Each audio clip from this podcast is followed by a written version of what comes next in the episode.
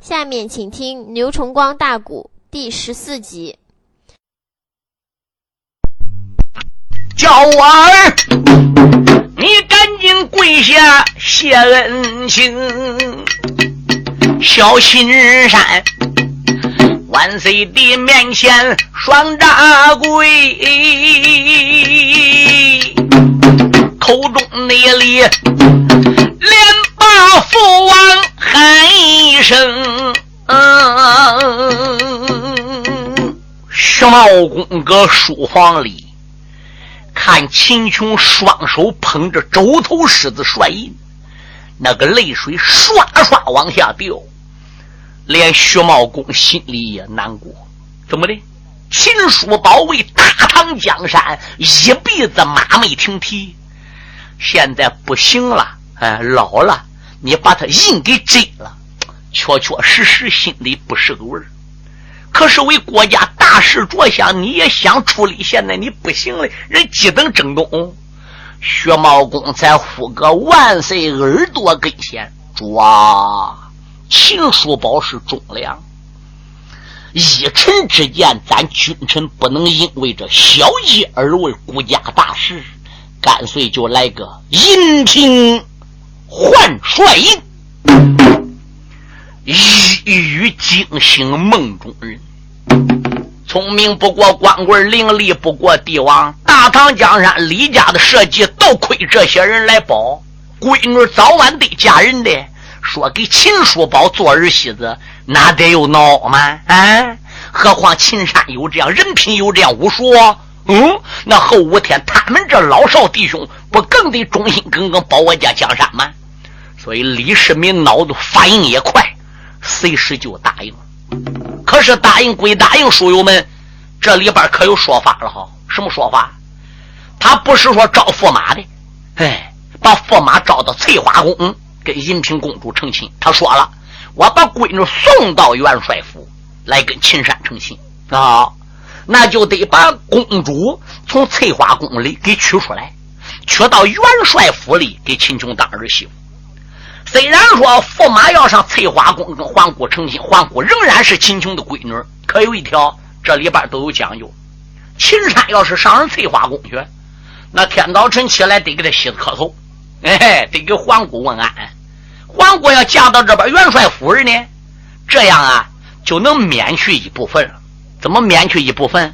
封到三，封到六，封到九，哎，这样呢，给他老婆给皇姑施个礼。这平常呢，那都免了。三六九该怎么见房姑施礼，还得施礼。敢说怎么弄这一头呢？这个过去封建社会，它跟新社会不一样啊，对不对？银平换公主这个事儿算成功。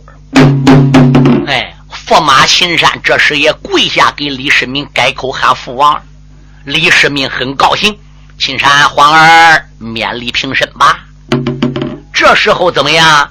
万岁才说：“哎，秦皇兄，如今你暂时把帅印师交出来，等到奥国公征东回来了，你身体若好儿，姑把奥国公这块印还是交给秦皇兄。”秦琼说：“那是以后的事儿，主公，我们两家是亲戚了，客气的话呀，也就不要说了。”我说：“奥国公啊，什么事？”秦老元帅，你过来，本帅还有几句话要问你啊！程咬金说：“快快，赶紧跪倒！哎，这是老元帅，你这刚挂帅是小元帅，小元帅得给老元帅磕头，还不赶紧跪倒认师傅？你看你赶紧跪！这个家伙搁里边穷喝着，万岁也没阻拦，朝奥国公看一眼，奥国公没有发了，心中暗想：怎么着呢？哎，想跟人学经验的，想来挂帅的，这跪个拜都跪个拜子不？反正他也比我大，是我个老哥哥。哦，敖国公这时就跪下来想接印。秦琼说：“慢着，我叫你过来不是接印的。我问问你，敖国公，你懂挂帅之道吗？”敖国公说：“我略知一二。”秦琼说：“你讲给我听听。”嗯，敖国公说：“元帅。”作为元帅，哎，有功必赏，有过必罚。赏罚分明。两军疆场遇到强将要智取，遇到弱将要力敌。实在打不过那个敌人，元帅必须得一马当先，走马上前，杀敌人一个盔外加血，给众将树立一个榜样。就是说，死了，哎，也不怕。吃苦在前，降落在后。之后，气杀我也。秦琼说道一声：“傲国公，哎，就你这几句，你也能挂帅啊？那那元帅还能不吃苦在前，降落在后吗？”住口！吃苦在前，降落在后，是你分内的事你应该的，不要在众人面前表白。怎么遇着强将打不过了，你得上前冲进刀枪万马营，都是死了也是活该。那你个大元帅要死了，三军谁个带了？你个元帅要一带头去死了，你把几十万兵丢怎么办了？皇上要也御驾亲征的话，是主公龙驾也没人保喽。你是大帅都死了吗？这没哪里都打算跟人拼命了，这还没挂帅都打算一死。嗯，来报答国家了，死你报答不了国家，那那秦老元帅还得请你指点。我跟你说清，想挂好这个帅，上得知道天文，哪天刮风，哪天下雨，哎，哪天是阴天，这阴天能阴多少天？下得小地里啊，营寨安在高处，人包围会困；安在洼处，人放水会淹你，必须。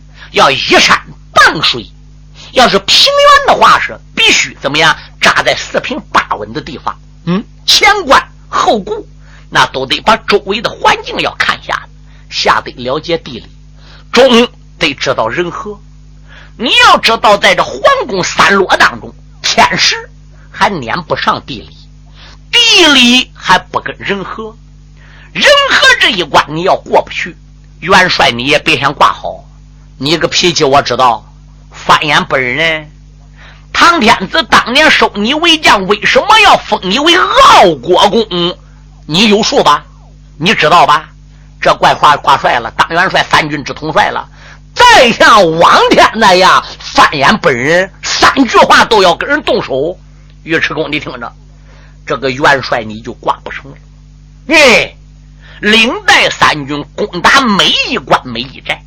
要把对方多少兵多少将敌人的情况给探清楚，知己知彼，备战不殆；知己不知彼，胜之半也；知己不知彼，胜之半也；知天文不知地理，胜之半也；知地理不服人和，胜之半也。故曰：知己知彼者，方可备战备胜也。于是要跟众将研究。能战则战，不打无力之战；不能战，摊到退，全军人马也得撤回来。万万不可打没有把握之仗。嗯，你是三军之统帅，指挥官当不好，三军儿郎跟着受苦，黎民百姓受倒悬。所以你这一次挂帅征辽东，你是任重而道远。当然，谈到兵书战车带兵之道。是三言两句谈不了的。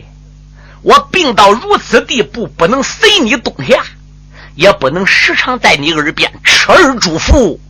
你动身时，你记住一条了：一切要服从徐茂公的指挥，大小事务必要找徐先生商量。他叫你干啥，你就干啥。你只要能做到这一点。我就放心了，秦元帅，你放心，我我保险能做到这一点。秦琼话说多了，藤堂里感觉到这一口痰憋不住了，一口吐出来了。尉迟恭正好跪搁他床前，脸对脸，这一口也不巧，正好都吐尉迟恭脸上去，不是个痰，怎么样？连痰对血饼子。整个吐尉迟恭一脸，你说尉迟恭给弄个地下有多尴尬，有多难看？没有办法，怎么样？只得把个一壶金子拽起来，把脸上这块血饼子给他擦下去。发火不好发火，爬起来还不能爬起来。尉迟恭心中暗想：我万万没想到挂帅我还败乎到这样。我要知道是这样的话，是尉迟恭，哎，我他奶死了我也不挂这个帅。我怎么想跟他比武夺帅的？牛鼻子这一会儿怎么回事？哎，你怎么一心想给我捧起来的？嗯，皇上看尉迟恭跪搁地下也很尴尬。那既然如此的话是，尉迟爱卿，你就把印给接过来，咱们就回金殿吧。尉迟恭趁手要来接印，程咬金说：“干嘛？二哥那个印不能给他。”秦琼也不知程咬金想说什么。程咬金说：“主嘞，这个印是你家的。”你给二哥的，二哥现在不当元帅，老了，这个印还应该还给国家，还应该交给你主公，应该由你来接印。你把印给接着了，回到八宝殿了，你再叫这黑探头来接印，他从二哥手里接印，那那他算什么？皇上一想呀，这也有理，这是手续，这是程序问题。哎，那既然如此，我来接吧。可怜。李世民到跟前，弯着腰，把帅印给接了过来，转手递给徐茂公拿着。我的秦皇兄，寡人我这就要走了哈。我主，臣不能远送了。嗯，现在我就回去了。我是秦山，赶紧送你父王儿知道了。秦驸马送走万岁。一盘龙，何渣渣恼了黑头尉迟恭，嘴里边不愿的，心里怨，暗暗的都怨程咬金。这一会儿领兵挂帅辽东去，军无营，我不能将你贼头来容。文武官转回那座的金銮殿了，他都给万岁把礼行啊。徐茂公帅印放在个龙书案呐，贞观的天子又开了声啊，喊一声尉迟爱卿接帅印。那个敖国公啊，二十的四百谢恩情。敖国公谢过恩，把帅印给接去。薛茂公说：“主啊，我们最近就要出兵了。我想男大当婚，女大当嫁，不如你请人看个好日子，把银平公主嫁到元帅府，与秦山成亲都算了。说不定秦帅府一办喜事能把我二哥这个病啊，能给冲好呢。”李世民说：“行。”一句话选了几日良辰，满朝文武百官贺喜，银平公主就嫁到了元帅府，和秦山成了亲。头一天驸马跟皇姑成的亲，第二天万岁爷御驾就动身了，带着满朝文武百官。二十七家总兵，三爷徐茂公是霍国军师，傲国公是兵马元帅。除了程咬金、王金和保驾之外，还有马三宝、段志贤、殷开山、刘洪基、众家王爷，哈哈叫炮声连天，三十万人马就离开了京都皇城，奔沿海登州走下来了。朝中的事儿。交给了太子李治一盘龙，李世民御驾亲征出了个京，耳听内得号炮连天打不住，马身内上传来了众家老贵公。这一会儿不到个沿海登州地，话有千帆再不明。李世民御驾亲征到东海，才杀得龙王搬家海水洪，压下那了三十万人马把精力呀，这个地穴里我在场上界北护星啊，薛仁贵他中了张环一条计。下地穴呀，也不知是鸡还是个熊。你若问英雄薛礼怎么样啊？我落背几句说给你听啊。书友们少听几句哈，我向大家介绍一下。你们要想买新书原声磁带，你到徐州淮海东路一百六十五号淮海戏曲王音像公司来买。这里年年出新书是正版磁带。因为我最清楚，我名字叫牛春光，我本人的联系电话是零五二七四二五三六七零，每年都被徐州淮海戏曲王音像公司请来录音出书，供听众欣赏，丰富文化生活。其他店里呢也卖磁带，那就不同了，他们不讲质量，不请演员唱，全靠盗版套印人家封面，翻录复制，以假乱真，音量不好，请大家不要上当。不要买他们劣质袋子，要买新书原声磁带，你到徐州淮海戏曲王来。下面我请公司王经理和书友们讲几句话。各音响店新老客户，各位书友，你们好！首先祝你店生意兴隆，老年朋友们身体安康，福禄长寿。谢谢你们来信，帮助我们推荐现代有名的曲艺演员，为当今老人说唱古书。丰富文化生活，为了不让名书失传，我公司推将各地有名艺人请来录制节目，留存社会，为老年人造福，让他们保存些名书，流传万古。很多书友给我来信，怕书出不到底。现在我向你们保证，新书每年都出，并且一定要出到底，这一点请大家放心。请你们要认准徐州市淮海戏曲王音像公司的书，这里才是正宗原版带。本店地址：淮海东路一百六十五号，电话三七零八幺幺九。前几年我店出了不少书，一些人不讲质量，趁机盗版贩入，降低价位，冲击市场，抵住正版带的销售，致使广大消费者真假难分，只认便宜，上当受骗。现在我做了广告，封口上贴有商标，上面印有徐州市淮海戏曲网音像公司“戏”字为防伪标志，请认准，谨防假冒。大家不要光图便宜进劣质袋子，开店要讲信誉，不能搞翻录复制、以假乱真，欺骗群众。最后，为了感谢广大顾客和书友对我店的长期支持。和信赖，我店将在不影响质量的前提下，尽量压低成本，本着宁可不挣钱，也不让盗版带占领市场，使听众上当受骗，尽力满足书友们的欲望，让大家尽情的享受价格低、质量高的原版带，还要文化生活，为广大听众做贡献。谢谢。单为大家听书了，请谅解。下面咱就开说。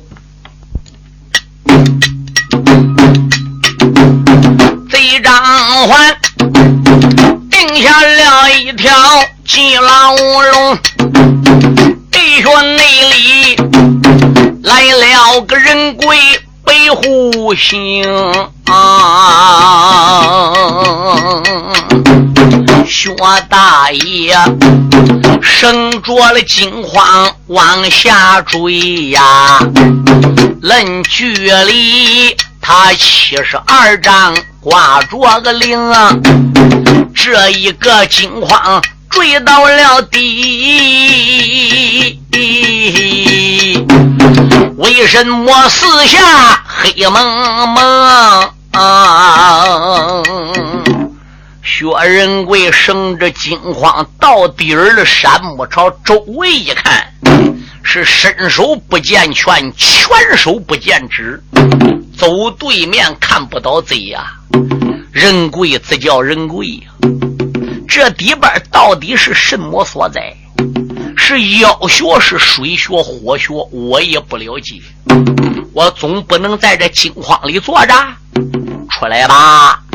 英雄站起身形，抬足下了金筐，他还不如趁手啊，被周围来摸了。哎，他的大手一朝周围摸，摸个空，什么也没摸着。突然前边闪出来一道亮光啊！嗯，仁贵心中暗想：那是什么所在呢？哦，大概是妖怪的两只眼。走到跟前一看看，原来是个洞口。他是打哪个山洞里边个钻出来？那个亮光啊，是打洞门外边个射进来的光。那一股光叫他看见。仁贵心中暗想：哦，打上边往下坠，这坠到个山洞里边个，我不免打这个洞口啊，就走出来吧。薛仁贵迈步还不如走山洞口就出来了。出山洞口，再朝周围中一看看，可了不得，山接山，山山不断，岭接岭，岭岭相连，山绕白云是白云绕山，满山都是。青竹翠白兰，好像是世外桃源，犹如仙境一般。人贵自叫人贵，这到哪里呢？哪那么多的山呢？这七十几丈尘都已经下来了，也有阳光，他自己也不知是咋一回事儿。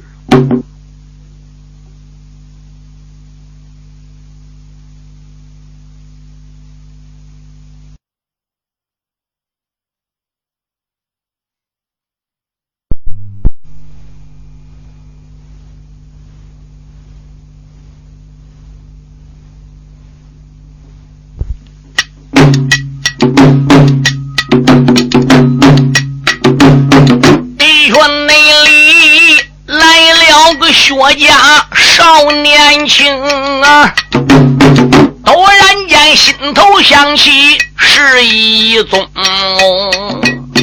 地穴里有山有水有花草啊，我总得看看这此地可有宝贵龙。我在你这地穴里真正。得到了宝啊！回去后面见总爷立大功，被虎帅撒麦脚踪把山上，薛公子救啊！薛公子救啊！偶然那见有人公子喊出了声。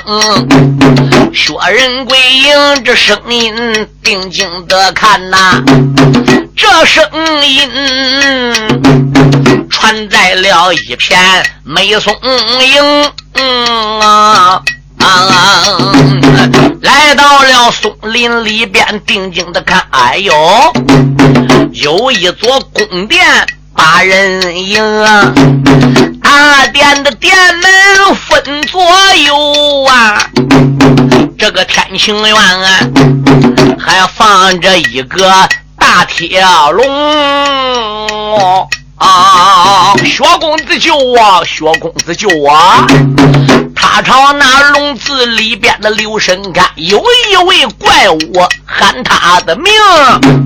闪一闪二目定睛看呐，笼子里还装着一条小青龙。啊！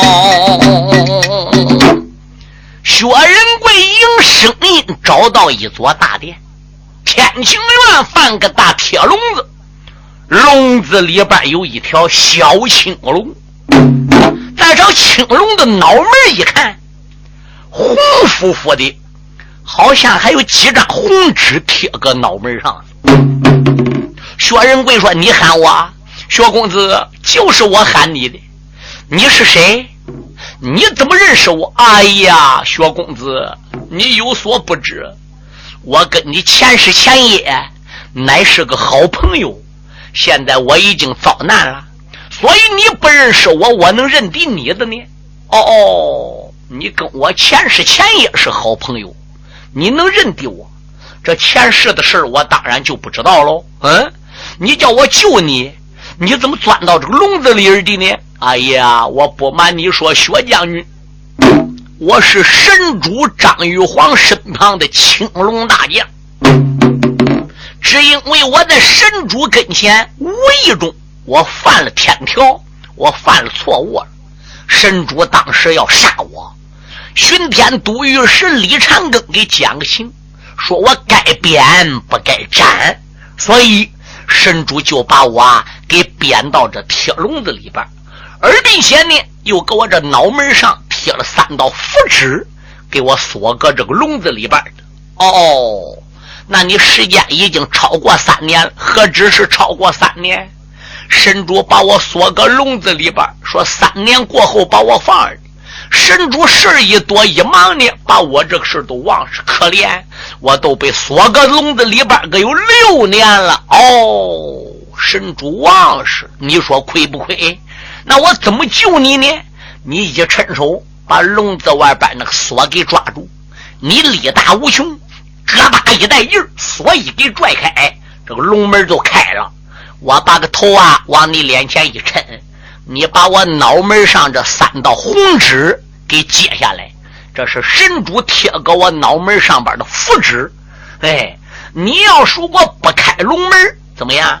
只要把我脑门上这符纸给揭下来，我也能出去。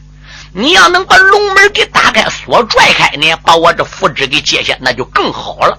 哦哦哦，那那既然如此，我就试试哈。薛仁贵出于好心，他也不知道这是什么所在啊。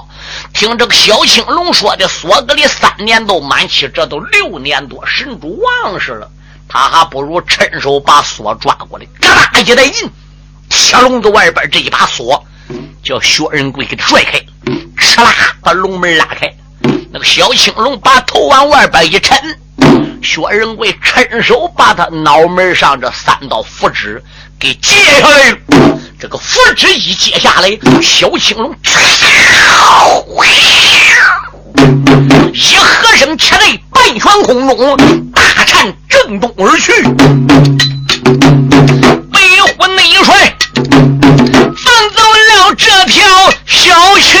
龙，这个差一点呀。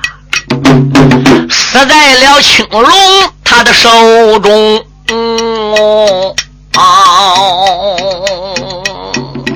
他放了这个小青龙往东辽去，马上马他这个本命星就要投到辽东的兵马元帅盖苏文的身上，跟这个北虎星薛仁贵是最犯强不过的了。北虎三头堂。青龙四转世，北虎三头堂，第一个头堂是罗成罗世信，第二个头堂就是薛礼薛仁贵，第三个头堂就是郭子仪郭武功岳堂里的，这是三头堂。青龙四转世，第一转世是单雄信，第二转世就是辽东的盖苏文，三转世是西凉的苏宝通，四转世是渤海国的。安禄山，这是青龙四转世。敢说那青龙一转世不是单雄信吗？对，那既然是单雄信，单雄信早都死了，这个青龙怎么被锁在这个地方的呢？嗯，那为什么薛仁贵这个北虎星早都入鞘了呢？早入鞘了。我不上章书倡导薛仁贵一直到十五岁没开口讲话吗？结果到十五岁本命星才入鞘，薛仁贵才能说话。单雄信死过了，为什么青龙被锁在这个地方？因为单雄信当年在山西，他是做贼呀，端黄光结黄粮，说良心话，做不少坏事。后来他又不保大唐，干什么？死保洛阳王王世充，他不被洛阳王收为驸马吗？嗯，后来呢，是死在了响马弟兄的手里边，有的是唱罗成回马枪挑的。有唱的是薛茂公滴泪斩单雄信，有的唱李世民把他杀的，等等不一。总之呢，他不保大唐，他死了。回到天宫之后，神主张玉皇都生气了，所以把青龙才锁在了这个笼子里边。薛仁贵今日探地穴，不知这是什么地方，他无意之中把青龙脑门上边这三道符纸给解了。所以这个青龙摇头摆尾就奔辽东去了。这个本命星从今天才正式入窍，才入到盖苏文的身上边。这是青龙二转世。总之来说，那是天意注定是了。哈，这个时候小青龙摇头摆尾往辽东去，腾空而起。薛仁贵心中暗想也罢，总之呢，我放一条生也是个好处。哎，走。我在人那里转转找找，看看有没有什么宝贝。他朝那桌大殿的东边留神看呐，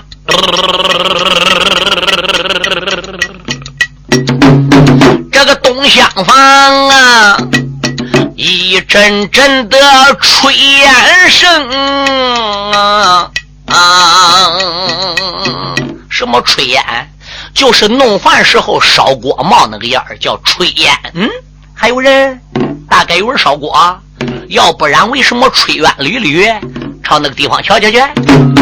北虎帅迎着炊烟往前走，有一股香味扑鼻中，来到了东南房里，定睛的看，啊锅上边。笼子的周围热气腾腾，啊啊，香味扑鼻。笼子里的热气一闻到都觉得喷香，心中暗想：我也饿了，这里边肯定是好吃的东西。揭开笼子瞧瞧，打开笼子仔细看，哎呦，还有那九条面牛在当中。是个面蒸出来的九条牛，他一口一个，一口一个把九条面牛开了。打开第二扇笼子，再一看，里边是两只面虎，他把两只面虎又给吃了。打开第三扇笼子，再一看看，哟，里边是两条面龙，他把两条面龙又给吃，吃过了，他渴了。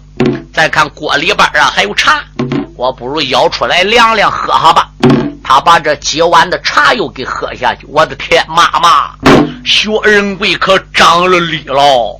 这是九牛二虎两条龙，锅里边熬那个可不是茶，乃是大力丹呢。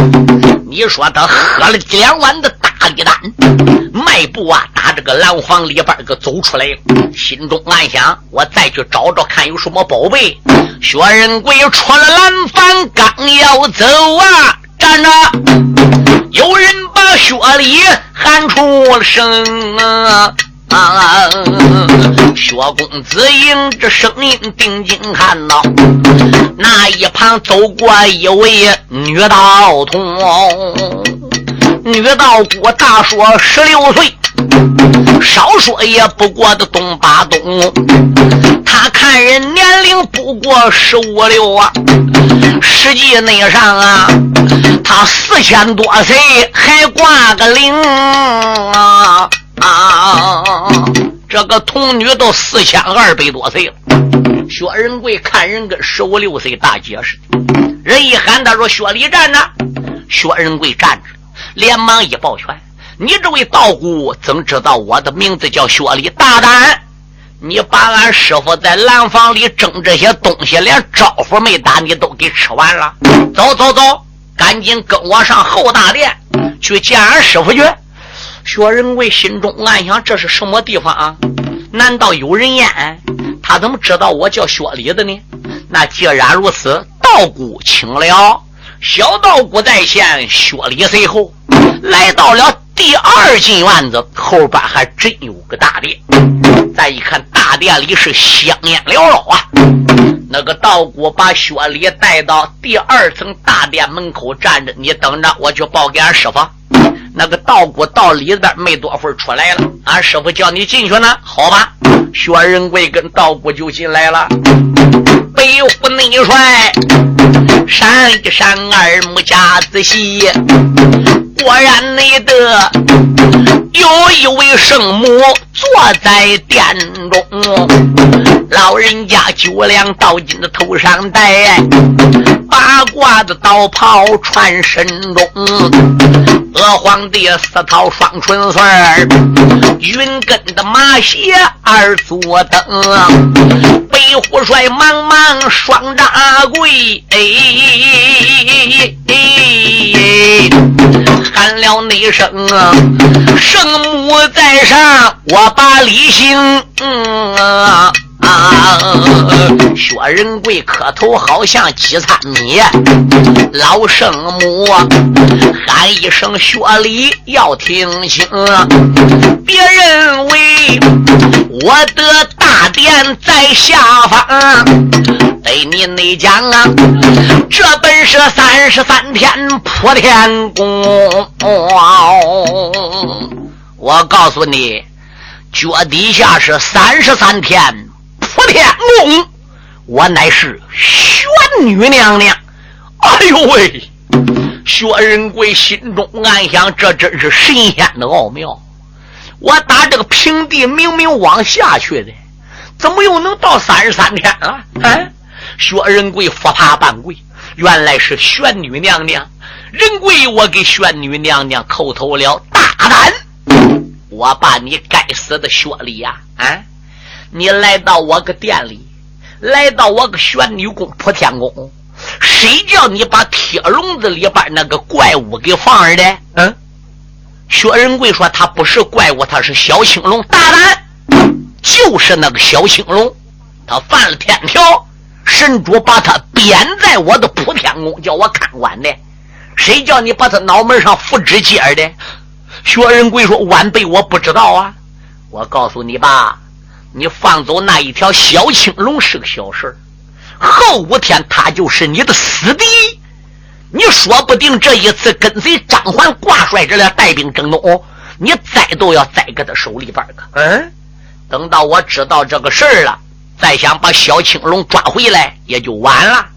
哎，这都已经过去的事儿了，也是天意注定。有些事跟你讲，你也是不了解。其他的都不谈了，我不瞒你说啊，这一次万岁御驾亲征，京城带三十万人马，张世贵带十万人马，两下是四十万大兵跨海征东了。也可以说，才跟来多少兵是没有多大作用的，才带来多少将，给皇上是出不了多大力的。这一次跨海征东了。嗯，马踏辽国的地盘要降表，可以说仰仗就仰仗你薛礼，可是你没有多大本事，也没有什么宝贝。大唐江山仰仗你，你没有能，你怎么能征东辽？怎么能要降表？我故意在大道的当阳设个学眼儿，你呢就领张环的命令下地学了。不瞒你说，你来巧了，这是个仙学。我想叫你长点见识，给你几桩宝啊！那老人家，你给我什么宝贝呢？徒儿，把为师准备的几桩宝贝赠薛礼的，整个都拿来。是。没多会儿，那一位道姑到后边回来了，端个大筐，筐里有几样东西。薛仁贵这时一看，筐里边首先有弓啊，有凋零箭呢。老圣母叫道姑给公的剑拿过来了。薛礼，什么事？我不瞒你说，这一张弓啊，叫震天弓。我赠你三支凋零箭，这个凋零箭叫穿云箭。大唐的江山就仰仗你这一张震天弓，三支穿云箭。至于说怎么使，怎么使的，我马上马要告诉你。谢过老人家了。嗯，你看筐子里那一件战袍没有？看见了，那个袍，你只要往身上一穿，跳到大海里边，那是淹不死你呀。搁海里你都能漂洋。穿上那一件战袍，把你丢在个火海里，就烧不死你。那可不是你的水性高能止住火，而是我这一件宝衣起的作用。知道它叫啥吧？我不知道，那叫水火炮。我也打算赠给你呀。看见那根鞭没，我看着了。这根鞭拿在手里是轻如四两，打到人身上，你膀背上不添一点力量，就重有千钧。大唐的江山就靠那一根鞭，那根鞭叫北虎鞭。多谢老圣母。还有一本书，那个书啊，拿过来，我翻给你看看。这时候道姑把书拿到圣母手里，圣礼说：“薛礼往前来，翻给你看看。”薛礼跪到跟儿喽。玄女娘娘翻一张，薛仁贵一看没有字儿，翻两张也是一片空白，翻到底儿还是空白。薛仁贵说：“老圣母啊，这这怎么没有字儿的呢？”我不瞒你说，这一本书就叫《无字天书》。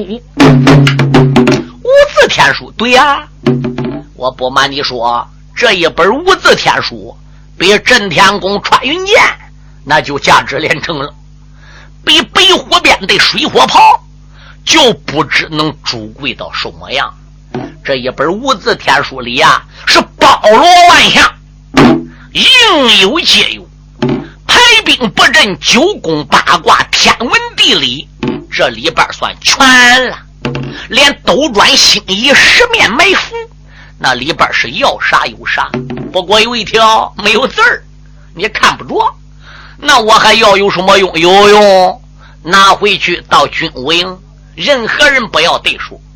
只要遇到大困难、小困难，只要有那个问题你不懂的、解决不了的，你把香给点好，背着其他的人，就你自己。把五字天书往香案上边个一放，你跪倒给他磕三个头，香点着了，祷告几句，你问什么，那书上边就现什么字遇到什么困难，那书上边都给你指点迷津，一切按五字天书上办，困难迎刃而解。薛仁贵听罢此言，忙忙叩头。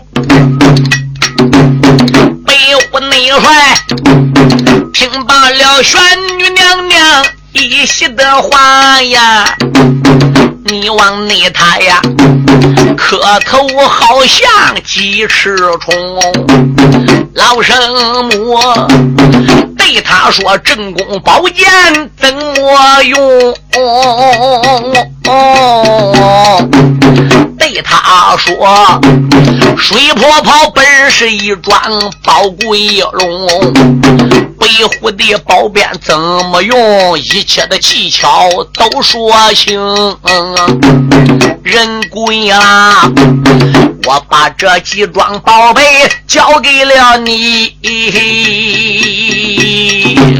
就连你几位的朋友。”别说明啊！啊假如果泄露天机，对别人讲，你到那五十三颗该雷轰，有薛礼大约一声好好好。圣母说：“我送你离开这座普天宫。”